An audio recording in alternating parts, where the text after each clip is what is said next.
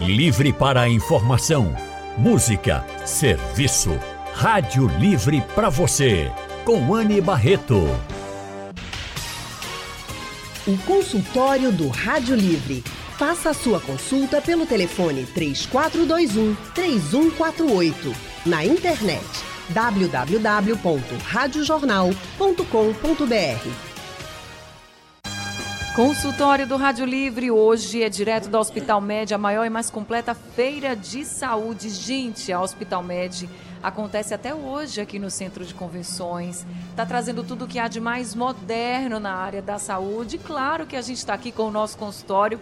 Hoje, inclusive, nós vamos entender como funciona a biotecnologia a serviço da saúde humana. Para isso, nós estamos aqui com dois convidados bem especiais. Vanessa Silva, que é presidente executivo da Ambiotec, que é a Associação Nacional de Empresas de Biotecnologia.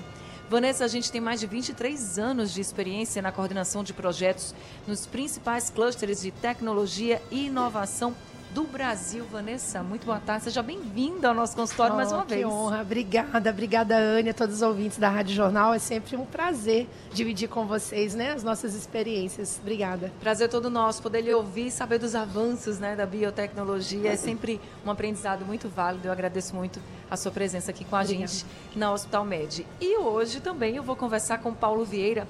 Paulo, gente, é presidente do Conselho do Programa Humanitário, Global. Paulo, muito boa tarde também. Que honra poder conversar com você. Obrigadíssimo. É uma alegria muito grande estar aqui, Anne. Na realidade, eu participei dos, dos primeiros Hospital Médio no passado, né? É, Dona Bélgica, tive algumas apresentações aqui com a Vanessa, mas no passado só que via online. E é uma alegria enorme estar com vocês aqui pessoalmente. Então, bom dia para todo mundo. É, vamos muito, em frente. Muito obrigada, viu? Muito bom poder ter vocês dois aqui com a gente. Eu vou começar logo com Vanessa. Para você que está me ouvindo dizendo assim, biotecnologia, serviço da saúde humana, como assim? Vanessa, explica para a gente como é a biotecnologia na prática, né? Esse setor trabalhando a serviço da saúde humana. Perfeito. Então, para quem não entende, né, o que tem interesse, o que é a biotecnologia que tanto se falou e ainda se fala, né, depois até no mundo pós-pandemia, né? Pois bem, é uma tecnologia que utiliza, né, das questões biológicas, né, da natureza, da parte humana. Então, é, a sociedade vive, né, desde que nasce, né, a gente tem o insumo mais é, importante, né, o nosso corpo humano, enfim, tudo utilizado a, a, a, serviço da vida, as células, as moléculas, as enzimas. Então, se nós temos vacinas hoje, nós temos produtos que as pessoas utilizam, medicamentos, e a gente vai falar um pouco aqui de medicina pre preventiva também, que eu acho que é o assunto que agora precisa entrar uhum. em pauta, né? É a biotecnologia. Então, no dia a dia ela está presente, muitas vezes as pessoas utilizam disso e nem imaginam que por trás foi desenvolvido uma tecnologia da bio, da vida, para que ela pudesse ali ter algum benefício, né? Então tá tão presente, tá tão naturalmente presente, naturalmente. né? Que às vezes a gente até passa e nem sabe, Exatamente. né? Exatamente. Pois é, pra gente aprender sempre, né? Aí eu quero agora que o Paulo explique pra gente. Falei que ele é presidente do Programa Humanitário Global. Então queria que você falasse um pouquinho desse conselho do Programa Humanitário Global. Como é o trabalho de vocês? Bom, uh, isso nasceu na realidade a partir de uma experiência da gente com outra plataforma, que era o CISPAT, uh, que é uma plataforma para patentes, tá? Que é uma das coisas que o Brasil tem muito ainda a crescer. Porque...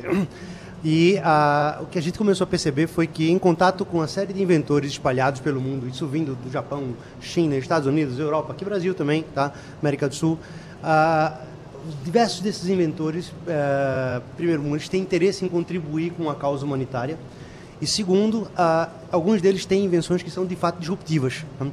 É, uma disrupção é uma coisa que, que, inclusive, às vezes leva a uma série de problemas para que a invenção entre no mercado. Né?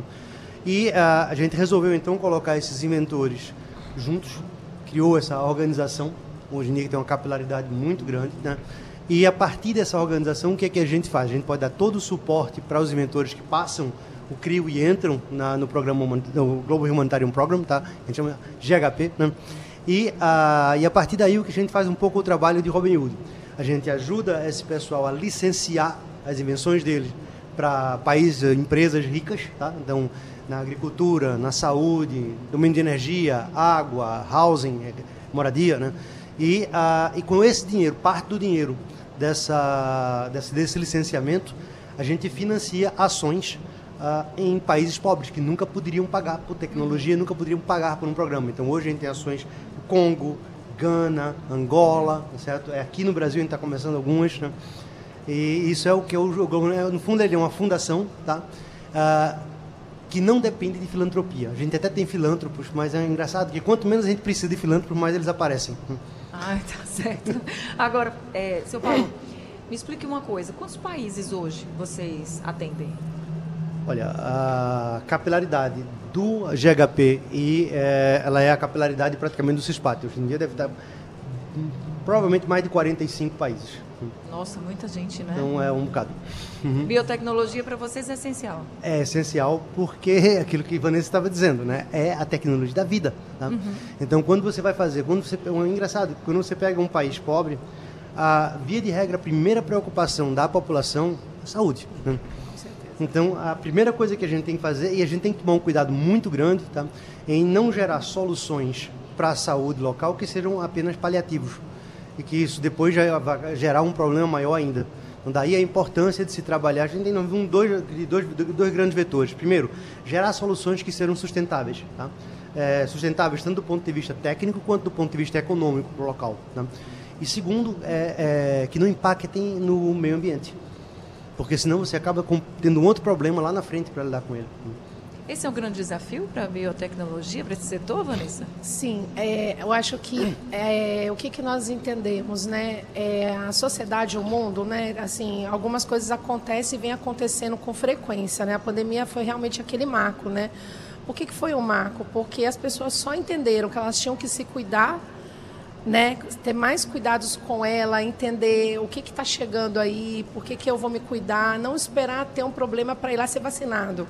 Né? Uhum. A gente, como ser humano, faz isso. Né?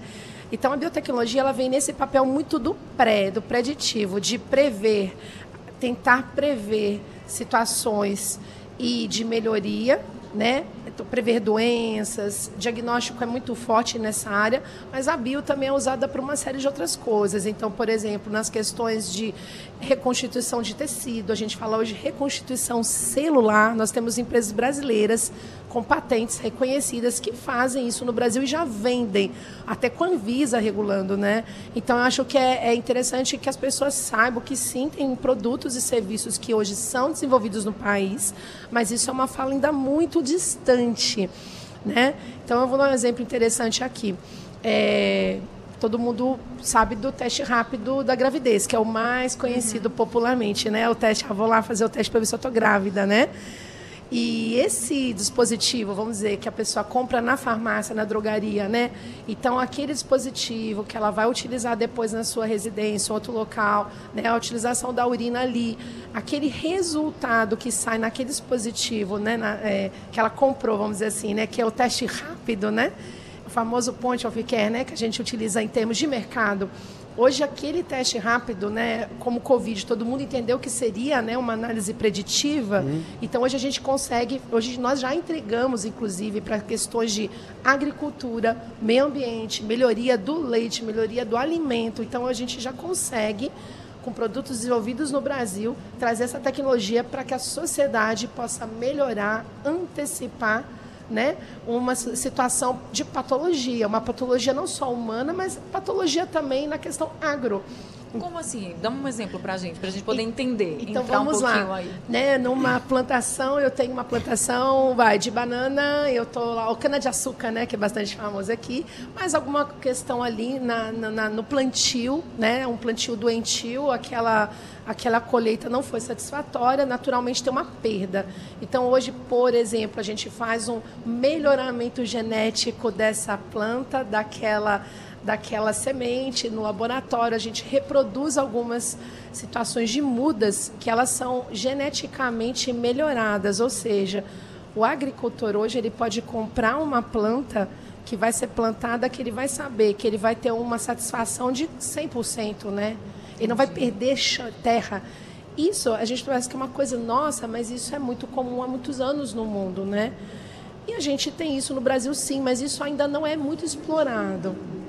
Então, o que, que a gente fala né, para a área da saúde, o que é bacana trazer para o debate? A área da saúde hoje ela não pode ser só vista como uma questão da, da saúde humana no hospital. A gente tem que pensar que a área da saúde está na sociedade em todas as áreas, na alimentação, no meio ambiente, né? Eu acho que assim, o hospital é a cadeia da saúde, né? Que nós estamos aqui com as tecnologias todas, né? Sim. E eu acho que esse é o ponto aqui, né? Uhum, Não é isso, exatamente, Paulo? Exatamente. Veja, na realidade, inclusive, eh, no tocante a. Tem um setor que eu acho muito especial para aplicação em agricultura. A gente hoje está fazendo, aí volta, com tecnologia disruptiva, a gente está fazendo aplicação. Porque quando você fala, um, um passo atrás, quando você fala de, de, de biotech, na realidade, é tecnologias ligadas à parte de vida. Sim. Mas não necessariamente. A gente tem uma, uma, uma, Por causa do histórico da humanidade, a gente tem uma mania de pensar sempre em química. Né? E não necessariamente é só química. Tá? Então, diversas outras áreas contribuem também. Então, hoje já tem, por exemplo, a gente hoje a gente começou um tempo atrás a aplicação na Europa para agricultura, né? e aí é, para milho, tá certo? Para colza, etc. Isso, é, fazendo a aplicação de sequências de frequências extremamente baixas. Ah, são sequências de frequências que modificam, tornam mais disponível o nutriente da terra, justamente para melhorar a planta. A planta fica mais forte, mais resistente também a doenças e, eventualmente, a gente pode até é, é, atacar diretamente certas doenças. Né? Agora, o mais interessante, e teve um artigo, inclusive, geralmente não publica muito, mas ah, um artigo que a gente publicou aqui no Brasil com o pessoal da Embrapa, né? ah, que onde a gente mostra o seguinte: essa aplicação é feita por uma outra, por uma maneira não, não, não pensada, por satélite.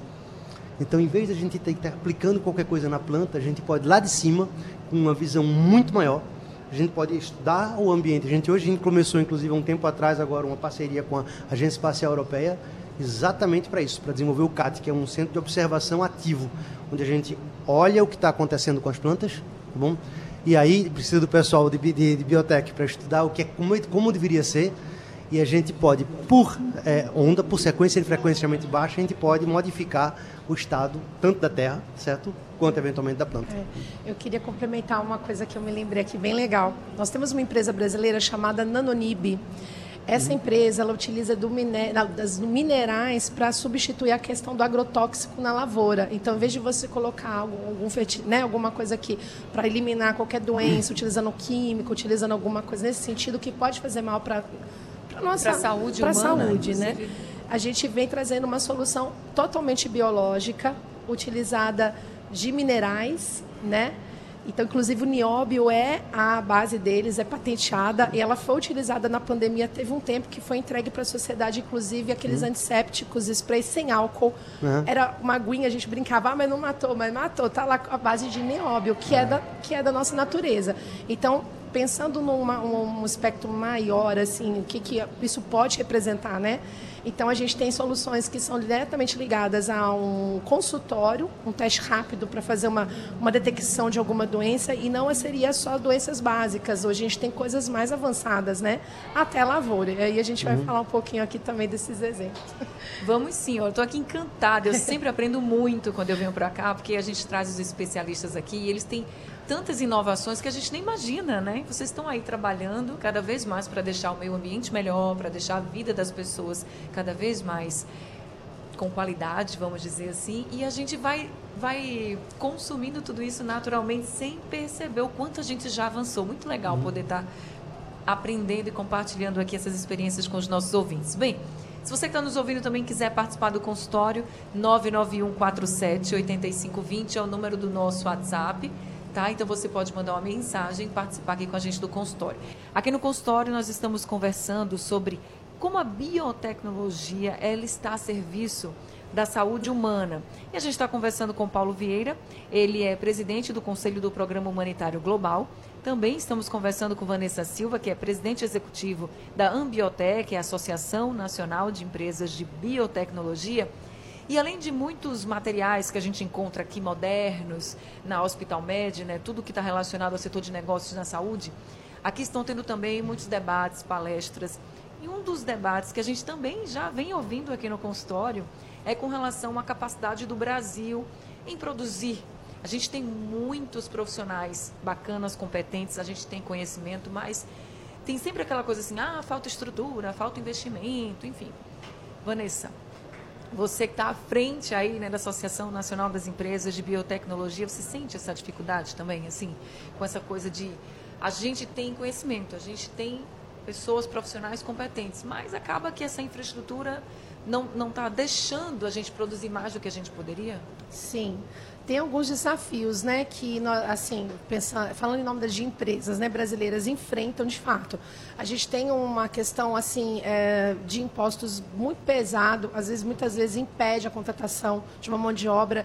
É, esse setor precisa de mão de obra qualificada, isso é fato, né? A gente tem que buscar é, existe um histórico assim do país que eu percebo que está mudando também de não valorizar esse mestre e esse doutor.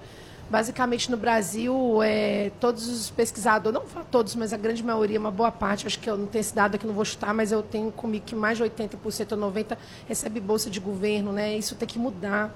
A gente precisa que as empresas, é, que a sociedade, todos os seus tamanhos, a gente não está falando só de grandes empresas, a gente está falando de empresas pequenas, que elas comecem, se elas querem desenvolver algo no país, elas não querem trazer pronto, elas querem desenvolver, elas precisam estar ligadas a centros de pesquisa. Valorizar o cientista, o pesquisador, acho que esse é um trabalho que tem que ser feito é, de política pública, onde, onde nós realizamos o quinto fórum de inovação aqui com a participação da Secretaria de Estado, do governo, com a DEP, né, que é desenvolvimento, e nós discutimos sobre isso, né, qual o desafio que tem que ser feito. Então, acho que é uma coisa que precisa ser vista de todos os lados, né a, a, novos alunos aí, egressos, né? As pessoas que querem se formar necessários jovens, né? Buscando o um mercado de trabalho. E a gente tem, assim, a gente percebe que tem um, tipo um, vou dizer, um gap, né? Porque você tem, por um lado, empresas da velha guarda, vamos dizer assim, com uma cultura antiga em nosso país, que acha que o pesquisador tem que ficar na universidade, né? Está mudando. E nós temos outras empresas mais jovens, né, as startups que querem mudar, querem inovar, mas que também muitas vezes não têm o recurso para isso acontecer. Elas precisam de uma planta produtiva para estar lá desenvolvendo. Então, eu acredito assim, são vários fatores que vêm mudando, mas tem desafios. Eu acho que cultural é o primeiro.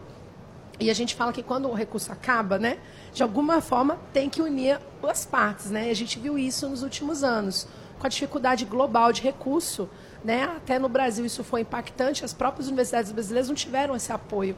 Né? Eu entendo que nesse momento nós temos um governo que está olhando, está tentando trazer essa política de volta, né? Em todas as esferas, né? Federal, a gente entendeu que os estados estão buscando também entender o que, que eles têm naquela sua região, os municípios, né, quais escolas técnicas. Então, acho que essa é uma coisa que não pode ser só da sociedade, precisa também ser do governo, tem que ser uma política público-privada para construir algo, para privilegiar, para fortalecer essa mão de obra. Tem que ter condições para que essas pessoas fiquem no país e desenvolvam no país, né, Paulo? Uhum. um... Paulo, gente, como ele está no mundo, né? Está rodando aí os países. Queria que você falasse um pouco para a gente, trouxesse essa visão de fora, né? Essa visão de quem está na Europa, por exemplo, em outros países, é, de como é visto o Brasil, a pesquisa brasileira, o profissional brasileiro. Vou começar dizendo que o Brasil é visto como um país muito bonzinho. Ele é um país que está habituado a doar conhecimento para o mundo. Hoje, é, aproximadamente 5% dos países são donos de praticamente 100% do conhecimento global. Ou seja, o Brasil, na realidade, a gente está aqui na situação de doador. Alguém convenceu a gente e a fazer o contrário. Dizer, olha, primeiro, é todo pesquisador, para resolver o problema que você está colocando, do pesquisador, tá, tá, a pessoa que está começando, ele tem que olhar conhecimento como um ativo econômico. Conhecimento não é somente uma ferramenta que ele está fazendo, não, é um ativo econômico. E como um ativo econômico, ele tem que agora dar uma forma a esse ativo é, da boundaries, limites para esse ativo, de maneira que ele possa ir para o mercado. E aí você tem duas opções. Você pode empreender do zero, né, cria uma startup do zero, ou até pode criar startup, mas se você faz uma coisa que o Brasil não tem o hábito de fazer, que é justamente depositar pedidos de patente em cima desses ativos. Tá? O Brasil hoje faz em torno de 5 mil depósitos de patente por ano, a China faz 1,5 milhão. Isso Nossa, é a discrepância. Que diferença. É, só os Estados Unidos faz mais de 10 mil depósitos de patentes aqui por ano, mais do que os brasileiros fazem. E isso de forma nenhuma bate com a criatividade do brasileiro. O brasileiro, digo para vocês, sim, a partir de tudo que eu já vivi, né, é um dos povos mais criativos que eu vi. Tá? É, sou brasileiro também, mas. E o que acontece? Se você olha como ativo, você, você dá limite, você deposita um pedido de patente, que é uma coisa fácil de fazer. Aqui no Brasil, inclusive, hoje, para você ter ideia, a gente tem é, pedidos de patente que, através dos CISPAT, são feitos na Austrália, que a gente deposita aqui no Brasil. Porque é mais barato. Depositar um pedido de patente aqui no Brasil custa 70 reais. Então é uma coisa que está ao alcance de praticamente qualquer um. Mesmo estudante que ganha bolsa PIBIC na universidade aqui pode depositar. Se você tem agora isso como um ativo, você não precisa ficar preso somente ao Brasil. Existem mercados que são muito mais dinâmicos para trabalhar conhecimento. Né? Vou contar um caso, não vou dar nomes, tá? mas a gente tinha um projeto que eu estava negociando em mais de um laboratório, desde lá do Pará até os grandes daqui do Sul, de São Paulo, etc., e uma proposta que veio de um, de um Big Boss laboratório daqui era de praticamente dar 5% para o inventor e 95% ficavam com eles. Tá? E, uma, uma, e a primeira pergunta que todo laboratório daqui faz é quem foi que já fez? Para a gente saber se vale a pena fazer ou não. É, e aí a gente pegou esse, esse inventor, Paulo, então calma, segura. E a gente foi lá para a Bélgica e apresentei para o equivalente de uma big instituição daqui, lá da Bélgica. Tá? A pergunta lá foi justamente ao contrário. Paulo, a gente pode ser o primeiro? A gente quer investir se a gente for o primeiro, se ninguém fez ainda. Hum. Então, ou seja, enquanto no Brasil tem um pouco a mentalidade de follower, né, de verificar quem foi que já publicou e etc. Não, aqui, lá a mentalidade na Europa, nos Estados Unidos, sobretudo, a mentalidade é de líder. Eu quero saber quando a coisa é inovação que ninguém fez, para colocar dinheiro lá dentro e ver se aquilo ali pode realmente virar uma coisa boa. Se o, o inventor daqui, a pessoa da startup, deposita um pedido de patente, ele pode negociar durante o primeiro ano, ela é válida no mundo inteiro. Então, em vez de ele ficar preso ao mercado brasileiro, tá? Ele pode ir lá fora. Aí ele pode chegar, por exemplo, entre em contato até com a gente, lá uns SPAT, etc. Para, e entre, a, a gente vai o que, que é. Ele pode negociar isso em mercados como Alemanha, como França, como Europa inteira, né? como Estados Unidos, como China, etc. Porque o pedido de patente é dele. E aí ele pode começar a passar a ter receitas do pedido de patente, que inclusive vai ajudar ele eventualmente a fazer a startup dele aqui. E aí vem uma coisa que eu acho que é, que é interessantíssimo: sair da dependência de Estado. Né? Total. A gente lá, quando a gente montou a universidade, a gente lá, a ideia era criar uma universidade que fosse o máximo, não quer dizer que a universidade não tem relações com o Estado, tem projetos de pesquisa, tem um bocado de coisa, mas nada de depender. Cara, a, gente, a maior riqueza né, da Terra é conhecimento. Então, tudo que a gente faz, a gente está aqui fazendo uma, uma, uma, conversa, né? tem microfones. Microfones são invenções. Antigamente não tinha. Tá? É, a internet que está transmitindo invenções. Tá bom? Tudo praticamente da gente é invenção, tudo é conhecimento. Queria fazer um contraponto, que eu acho Sim. legal, complementar, não é bem um contraponto. Hum. Eu acho assim, depender do Estado não, mas o Estado ele tem um papel, ele tem um papel de, hum. de incentivar, não é isso? Com certeza, acho que é nessa o papel linha, de, né? de, ele, dirigir. É, não, é o que acontece orientar, a nossa etc, é a cultura, claro. né, que eu acho que ficou no Brasil lá, de uma questão muito de décadas passadas, né? A dependência de que só vai sobreviver se eu tiver um suporte que vem totalmente de fora. Não, não pode, ah. porque assim, o mundo não é assim, né? Comercialmente falando. Então a gente não sustenta uma inovação no Brasil, né? Hum. Por conta dessa, dessa cultura que a gente tem que realmente mudar, né? Vanessa, por exemplo, aqui, há um tempo atrás eu me lembro que eu vi, não vou dizer o nome de universidade não, tá? Mas eu vi um, um professor de universidade chegar para reclamar. Paulo, a gente não recebe nada, nenhum dinheiro, etc. Eu digo, você é professor de que departamento? Ele fez, ah, de, departamento de engenharia solar. Eu digo, como? E por que você não consegue dinheiro por conta própria, meu velho? Né? Isso é um dos setores mais dinâmicos hoje da sociedade. Então, a, o que a gente tem que ter a noção aqui dentro do Brasil é que, primeiro, o conhecimento do brasileiro, que é um dos povos mais criativos, eu acredito, tá? é valiosíssimo, já como conhecimento. E esse conhecimento eu não preciso sequer estar exportando pelo porto, pelo aeroporto, para trazer dinheiro para cá. Se eu patentear aqui e licenciar isso lá fora, e aí para as empresas de biotech, veja, biotech é uma coisa que é comum também no mundo inteiro, é vida. Tá? Se a gente for agora fazer uma entrevista lá na Bélgica, as pessoas vão ter, então, parecidas com a gente aqui os problemas que a gente tem aqui do ponto de vista de vida vão existir lá. Os Sim. problemas de agricultura que a gente tem aqui vão existir lá. De alimentação, então, se a gente, saúde. É, se a gente gera uma solução aqui, a gente pode, inclusive, fazer, trazer essa solução para lá. Olha, um, um, outro ponto importante. Quando a gente fala de agricultor europeu, Vanessa, é, é, eu estava conversando muito com os agricultores agora, porque está aplicando a parte do satélite com eles. O que, que acontece? É, o agricultor europeu, na realidade, ele é um importador. Outras coisas que a pessoa não, não nota. No Brasil, eu planto durante o ano inteiro. Tá. O, lá, na, lá na, Bélgica, o cara começa a plantar em maio para de plantar em setembro. O resto do ano ele importa.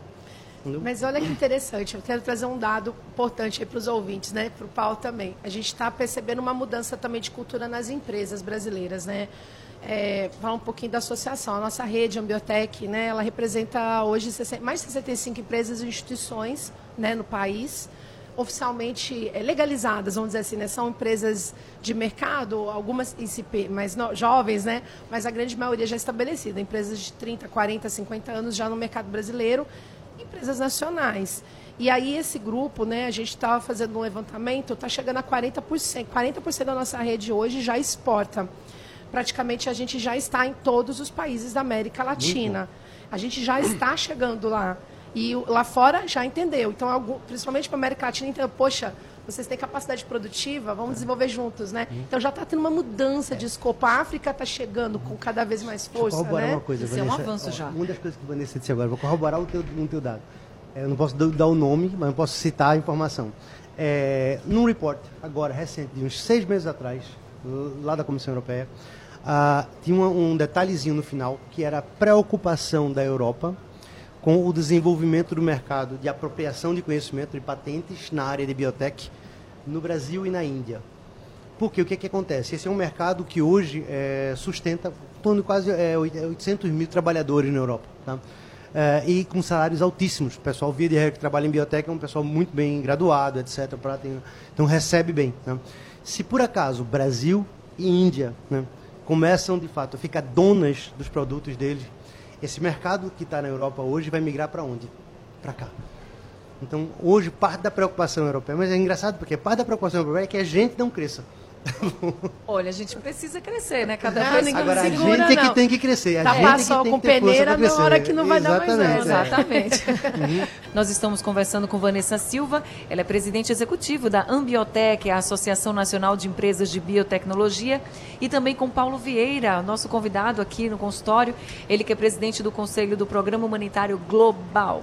Vanessa, você falou que o foco também aqui é de medicina preventiva, quando a gente fala de biotecnologia, serviço na saúde humana. Então, como é que estamos esses avanços da biotecnologia nessa medicina preventiva?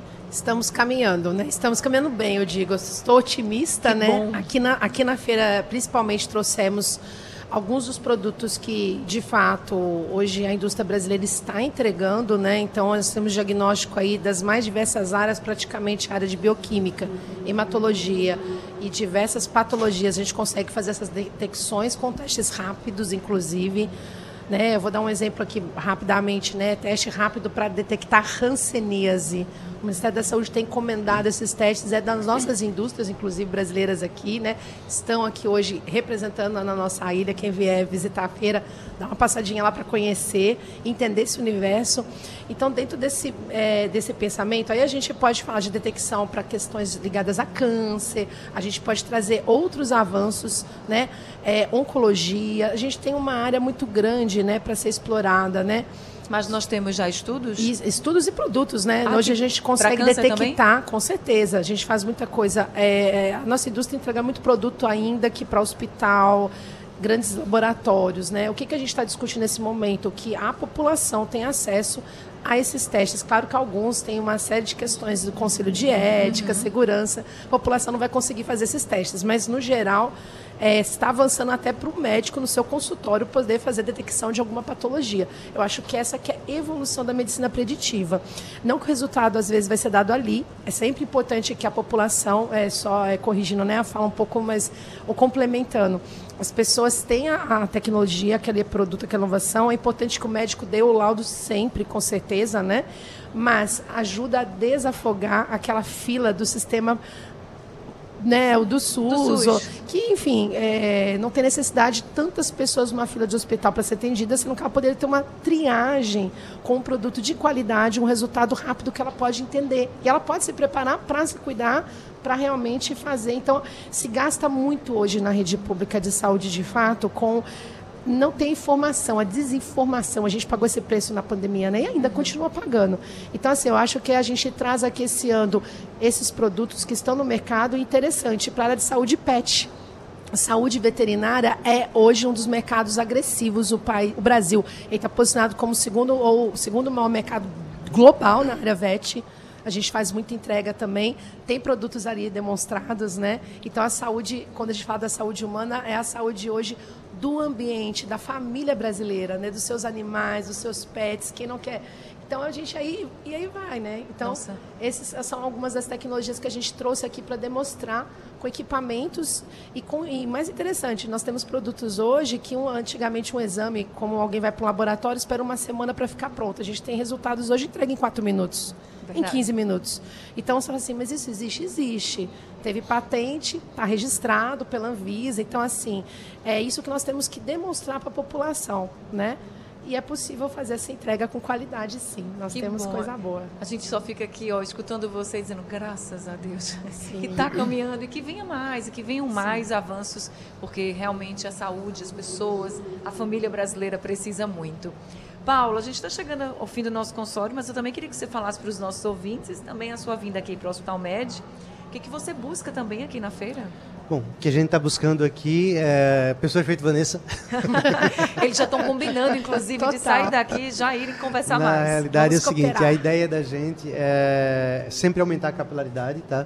Ter, o GHP é uma coisa única no, no mundo. Ela não existe outra fundação como ela, uma fundação autossuficiente. E o objetivo é justamente pegar as invenções disruptivas, que são aquelas que, via de regra, apresentam a maior dificuldade para entrar no mercado, e a gente dá eh, essa, essa escala global para elas, tá bom?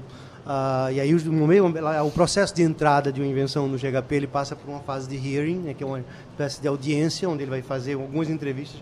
Não é nada daquele processo de pitch, etc. A meta não é fazer investimento. Aham. A meta é, de fato, entender. Muitas vezes, uma coisa que é engraçada, às vezes o inventor ele não consegue explicar direito a invenção dele. Então, ele precisa de tempo, né? ele precisa de calma, para a gente entender o alcance daquilo que é disruptivo. A partir do momento que a gente entende, a gente vai trazer aquilo para o GHP. Ali o GHP pode investir e é sempre na ótica na ótica de poder eh, usar aquilo em países eh, ricos, mas poder desenvolver programas em países pobres. tá? Eh, programas, inclusive, aqui no Brasil também. né? No que a Vanessa estava dizendo, para citar uma coisa que eu acho bacanérrima aqui dentro do Brasil, até a ideia de hospital Anne, que a gente tem pode mudar. Tá? Pode Acho mudar Pode mudar, como? claro. Como? a Conta gente está gente. habituado, imagina o seguinte, no passado a gente estava habituado, o hospital era um centro onde as pessoas iam.